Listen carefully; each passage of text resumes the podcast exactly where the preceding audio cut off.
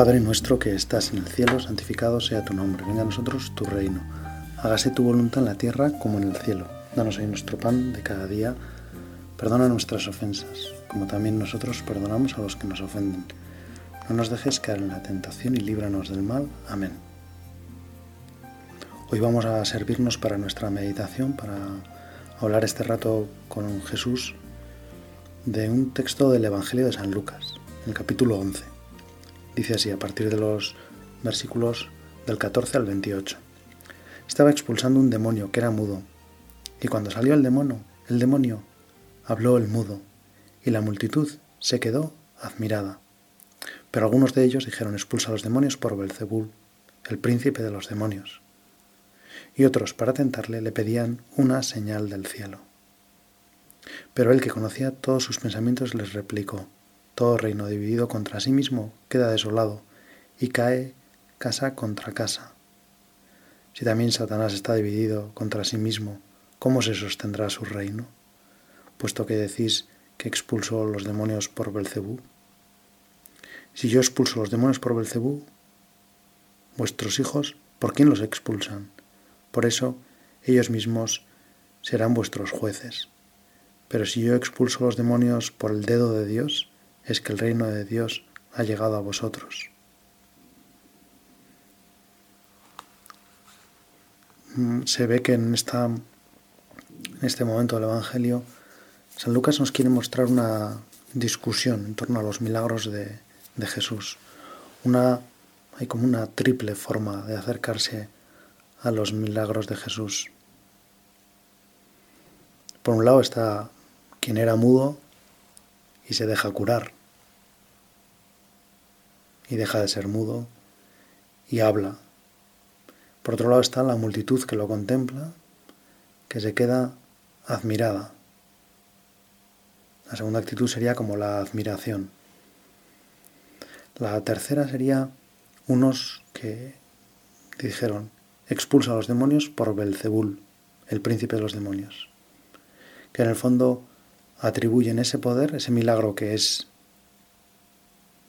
imposible de negar, se lo atribuyen no al hecho de que Jesús está con Dios, sino a lo contrario, que Jesús está del otro lado, que Él es precisamente el príncipe de los demonios.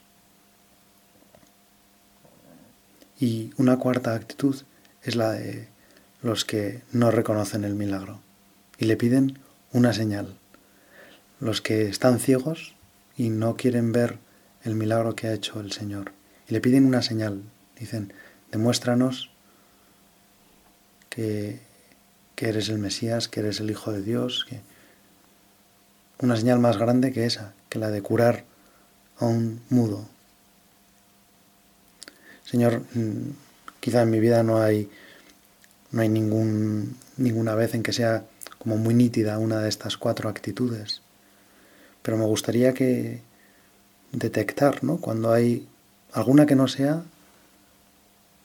tanto que, que, ante lo que tú haces en mi vida yo no me admire o que no me deje curar. Te quiero pedir, Señor, que hagas en mí todo lo que sea tu deseo que yo me deje curar, que me deje sanar, que me deje perdonar, que me deje acompañar en mis dolores, que sepa que tú siempre estás conmigo, que si alguien me protege, si alguien me cuida, si alguien me guarda, eres tú. Si alguien se hace cargo de lo que me pasa, si alguien sufre cuando yo sufro, eres tú. Y por eso, Señor, que yo me deje curar, que yo deje que salga el demonio mudo. Y en concreto, Señor, te pido para que nunca, nunca, nunca, y si alguna vez me pasara que tú expulses ese demonio rápidamente, nunca tenga miedo de decir la verdad en la confesión, a las personas que me pueden ayudar, en el acompañamiento espiritual. Señor, que, que nunca me atrape el demonio mudo, que nunca me avergüence bueno, siempre me voy a avergonzar de las cosas que hago mal, pero que nunca esa vergüenza sea capaz de, de parar mi confesión de mis pecados, que nunca por miedo me, me, frene para ir a pedirte perdón, Señor. Y te lo pido para toda la iglesia, para que a nadie, a nadie, a nadie, Señor, el miedo le bloquee, para que a nadie la tentación de callarse, la tentación de no decir toda la verdad, la tentación de no acudir a la confesión o de no contar a la persona que hemos elegido para que nos acompañe y nos dirija y nos lleve, nos, nos ayude a llevar al cielo, a llegar al cielo, pues que no tengamos la tentación de no contarle algo, de esconderle algo, de pensar que algo no hace falta que lo sepa. Señor, perdona porque a lo mejor a veces yo también he sido como un poco insincero, me he dejado atrapar por el demonio mudo. No hasta la incapacidad de decir ni de ninguna palabra, pero sí con la incapacidad de decir toda la verdad.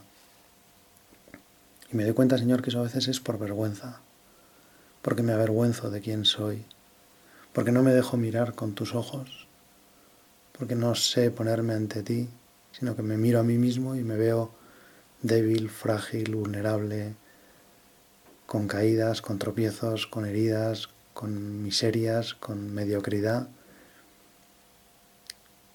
Y es verdad que me arrepiento, Señor, pero también me avergüenzo.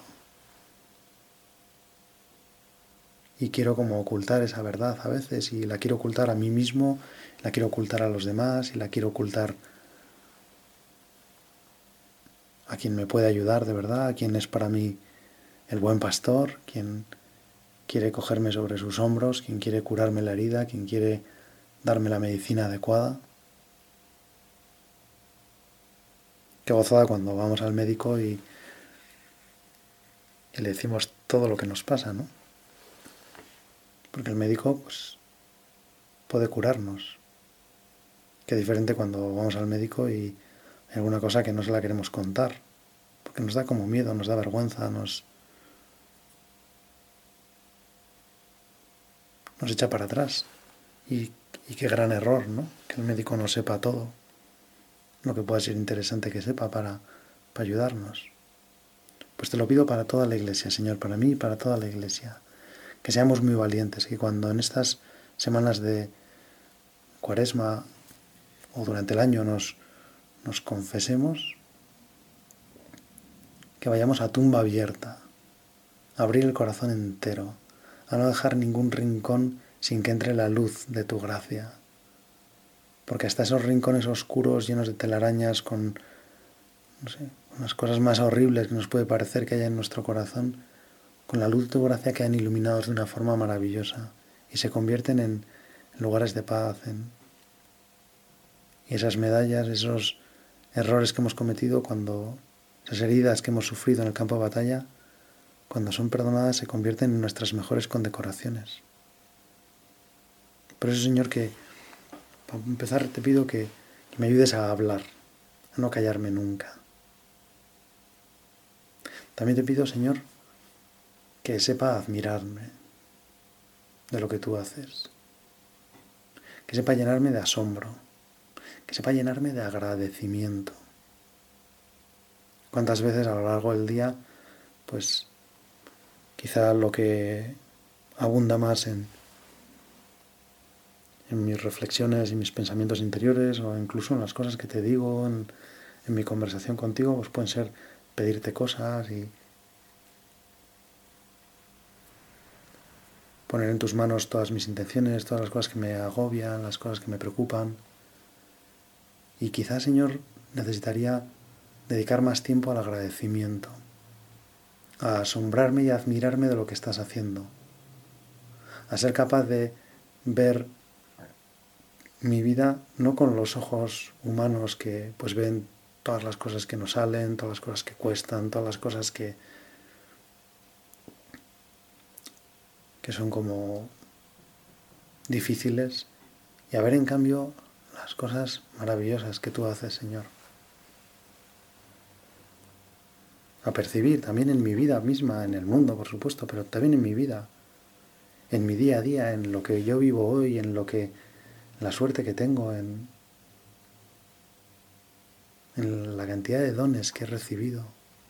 Porque aunque me pasara, Señor, a lo mejor todo el día dándote gracias, puede ser que ni siquiera así lograra como compensar, que no, no se trata, con el agradecimiento no, no se busca compensar, precisamente se trata de reconocer la diferencia. El agradecimiento es una forma de reconocer la gratuidad de lo que se nos ha dado.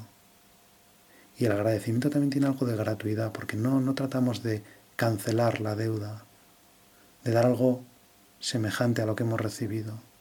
Damos el agradecimiento, que sin más la apertura, el, haber dejado que nuestra alma agradezca, que nuestra alma manifieste lo que le agrada, lo que ha recibido. Es sin más decir, esto que me has dado me agrada muchísimo. Y por eso reconozco que ese agrado, ese agrado que yo siento tiene su origen en ti. Y me gusta que sepas que, que yo lo valoro, que... Gracias Señor por, por todo lo que me has dado. Y ayúdame a que sea como muy sensible a los dones, a que desarrolle una sensibilidad con los dones impresionantes. A veces, lógicamente, tenemos mucha sensibilidad también con los agravios, con las cosas que nos hacen mal, con una palabra que nos han dicho un poco menos, menos amable, un, un reproche que se le ha escapado a alguien. Que yo sepa, Señor, ser como muy sensible a, lo contrario, a los dones.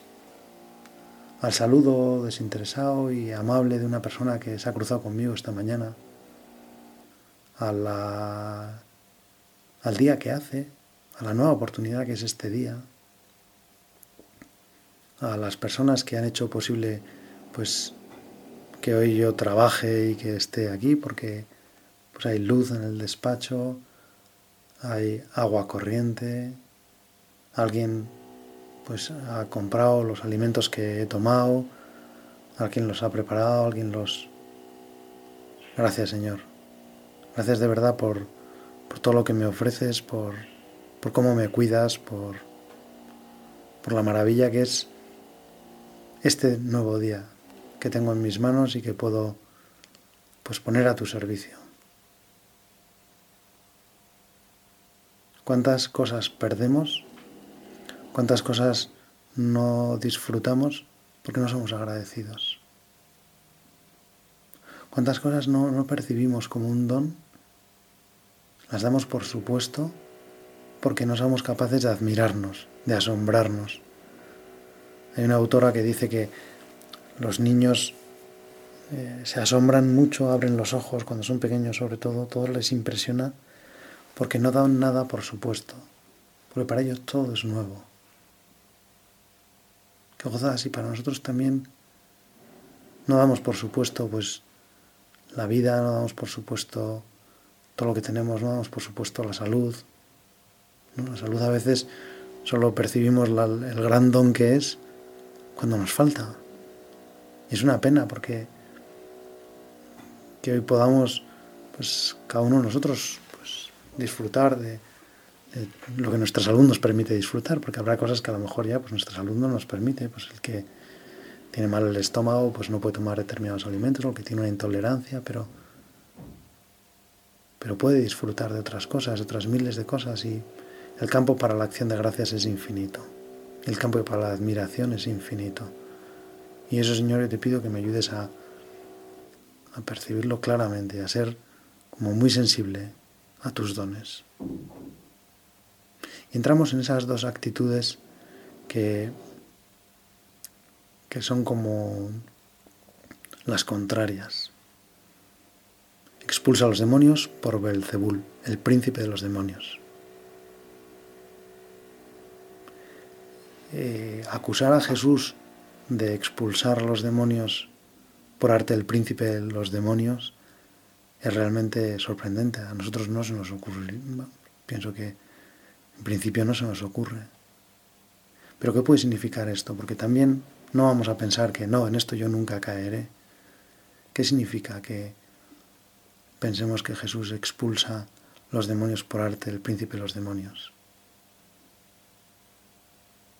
que en el fondo, de algún modo también Jesús tiene culpa en que los demonios estén ahí molestando, que Jesús de algún modo se quiere aprovechar de ese milagro para ganar seguidores, pero que en el fondo es el que había provocado todo ese daño.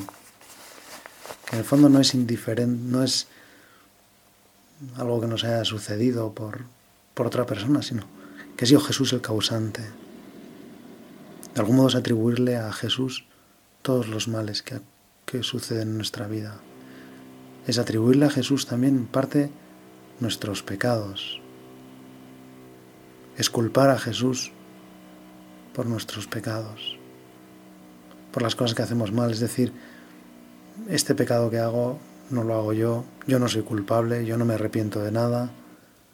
El culpable es Dios que me hizo así, que me determinó a vivir así, que, que me obliga a portarme así. Qué pena si nosotros a veces en lugar de reconocer nuestros pecados con con paz, porque sabemos que lo que nos espera es el abrazo misericordioso de Dios Padre. Qué pena si en ocasiones lo que pensamos es, no, esto la culpa es de Dios, o la culpa es de los demás, o la culpa es del mundo, o la culpa es de... Señor, que yo no sea tan mezquino como para pensar que, que de algún modo tú sacas provecho de todo esto, que en el fondo tu actuación no es como transparente, limpia, que no busca mi interés, que no busca liberarme de algo que solo la sabiduría divina pues comprende a lo mejor, pero y es por qué tiene que haber un demonio. Jesús no querría que hubiera demonio, pero, pero los ángeles se rebelaron. Los ángeles no aceptaron que Dios era bueno. No quisieron dejarle a Dios que fuera bueno. No permitieron que Dios fuera bueno, que quisiera tanto a los hombres, que, que les quisiera tanto a ellos. Y se llenaron de envidia y se llenaron de rencor y se llenaron de odio y odian a Dios los ángeles que cayeron, los demonios, son criaturas que odian a Dios, que esa es como han convertido en su misión, en su, en su vida, en su entera esencia, odiar a Dios. Pensar que Dios es malo, que solo busca nuestro mal, que solo está intentando engañarnos y escaparse todo lo que puedan de Dios. Y por eso quiere introducir la mentira y quiere hacernos pensar que todo lo malo que nos sucede, la culpa la tiene Dios. Todo lo malo que nos sucede tiene su origen en Dios. Dios pone y quita los demonios, Dios pone y quita el dolor del hombre, Dios es el causante de todo eso. Señor, yo te pido que, aunque sea una cosa como remota, a veces a lo mejor que pienso que, que es más difícil que me ataque, Señor, que yo no piense eso, que yo me convenza de que tú estás aquí para hacerme feliz, para librarme, para darme la paz absoluta, para hacer que mi vida recobre todo el sentido, toda la paz, toda la alegría. Y por último están los que, para tentarle, le pedían una señal del cielo. Los que le ponen como a prueba, les ponen a condición, ¿te creeremos si haces una señal del cielo? te comprenderemos, estaremos de acuerdo contigo, te creeremos en ti si haces una señal. Parece que en cualquier momento puede entrar un taladro en este despacho porque va subiendo el nivel del ruido, pero espero que los que oigan esta meditación puedan de todas formas rezar. A veces también en nuestra vida entran ruidos que intentan distorsionar lo que nos va diciendo el Señor. También a veces hay ruidos que parece que quieren tapar la voz de Dios, que quieren que, no escuchemos. ¿Cuántas veces en nuestra casa tenemos que hacer la oración y a lo mejor no es un ruido tan desagradable como este, sino las risas, los cantos, quizá el lloro de un niño. Y en medio de todo eso también está Dios, en medio de esas vueltas que da el taladro, en medio de ese trabajo que está haciendo alguien pues para servir a los demás, para ayudarles, para hacerles más fácil su trabajo. En medio de eso estás tú, Señor. Ojalá yo sepa verte, Señor, en las cosas cotidianas, no pedirte señales extraordinarias, no pedirte que hagas algo extraño o que se salga de lo normal. Ojalá yo sepa aceptar tu normalidad, la suavidad de tu presencia en el sagrario, ¿no? A veces nos cuesta, ¿no? Encontrar al Señor en el sagrario porque nos parece que es como poco, pues que está ahí como escondido y, y es que en cierto sentido ese es el modo que, que Dios tiene de presentarse ante nosotros, escondido, velando, ocultando su divinidad, para no avasallar, para no imponerse, para no obligar. Pues Señor, que yo no te pida nunca señales, que me fíe de las miles de señales que ya me has dejado. La misma Eucaristía es una señal, un anticipo del cielo, un anticipo de todo lo que tú me quieres dar. Y este Evangelio de San Lucas termina con, con algunas dos reflexiones. Una primera que a mí realmente me cuesta mucho entender su significado, pero vamos a pedirle al Espíritu Santo que nos ayude. Y que dice así, cuando el espíritu impuro ha salido del hombre, vaga por lugares áridos, en busca de descanso. Pero al no encontrarlo dice, me volveré a mi casa de donde salí, y al, llegar la encuentra bien barrida y en orden. Entonces va, troma, toma otros siete espíritus peores que él, y entrando se instalan allí, con lo que la situación última de aquel hombre resulta peor que la primera. Haber vencido en una ocasión, haber sido tocados por la gracia no nos hace ya infalibles, no nos hace ya incapaces de sufrir nuevas tentaciones, nuevas pruebas. Por eso, Señor, que yo nunca me confíe, que no deje la casa bien barrida y, ordenada, dispuesta a que entre el demonio. Que yo nunca baje la guardia, Señor, porque el demonio está como siempre acechando ahí, como, como un león rugiente, busca devorar su presa. Pues yo, Señor, quiero, con tu gracia, que una vez que he dejado que me cures, que te lo he agradecido, que no deje paso a que eso no, ceda, ¿no? que esa puerta tan maravillosa que bloquea el paso de, de esas dos tentaciones que hemos visto, de pensar que Dios no está interesado realmente en nuestro bien y de pedirle a Dios pruebas, pedirle que demuestre que está de nuestra parte que para luchar contra esas tentaciones, Señor, yo nunca deje de ser muy agradecido. Que no dé gracias solamente puntualmente, sino que me asombre de todo lo que haces, de todo lo que me liberas cada día, Señor, de cómo buscas mi libertad, de cómo la trabajas, de cómo la proteges, de cómo la defiendes, de cómo es algo preciosísimo para ti. Y el último trozo del Evangelio es como un contraste, ¿no? Porque mientras dice el San Lucas, mientras él estaba diciendo todo esto, una mujer en medio de la multitud, alzando la voz, le dijo, Bienaventurado el vientre que te llevó y los pechos que te criaron. Y enseguida el Señor replica, Bienaventurados más bien los que escuchan la palabra de Dios y la guardan. Tiene como una semejanza este pasaje con ese otro en el que alguien le avisa a Jesús, mira que tu madre y tus hermanos están buscando, te están fuera y te buscan. Y Jesús pregunta, ¿quiénes son mi madre y mis hermanos? Estos son mi madre y mis hermanos quienes escuchan la palabra de Dios y la guardan. En el fondo, tanto en una como en otra está haciendo una radiografía perfecta del corazón de la Virgen María.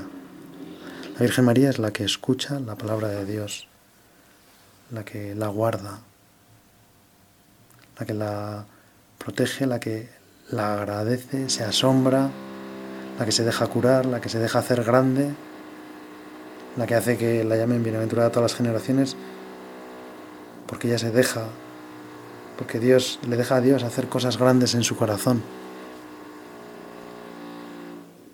Escucha esa palabra de Dios y la guarda. Y la guarda y la vuelve a, recordar.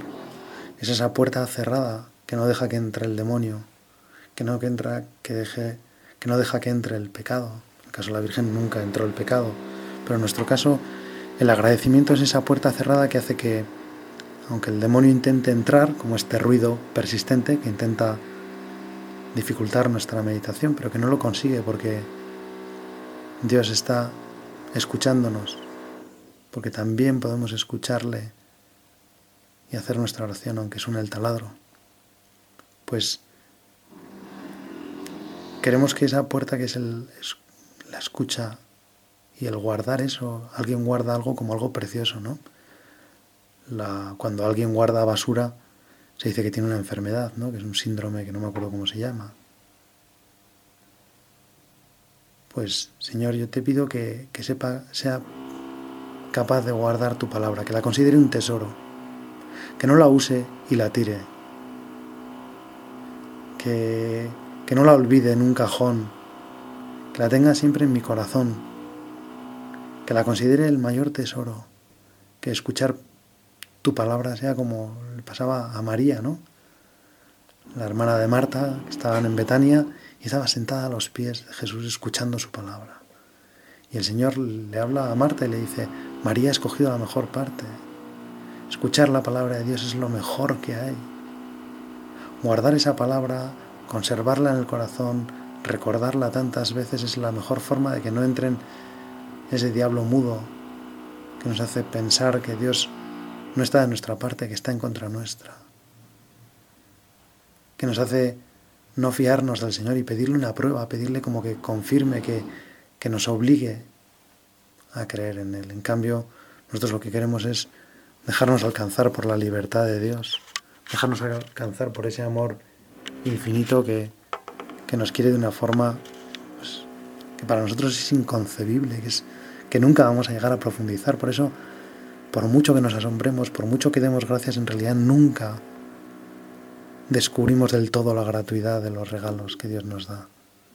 Pues a la Virgen María le vamos a pedir que nos, de verdad nos, nos ilumine, que nos haga asombrarnos, que nos haga admirarnos, que nos haga, que nos deje perdonar, que, le dejemos a Dios perdonarnos,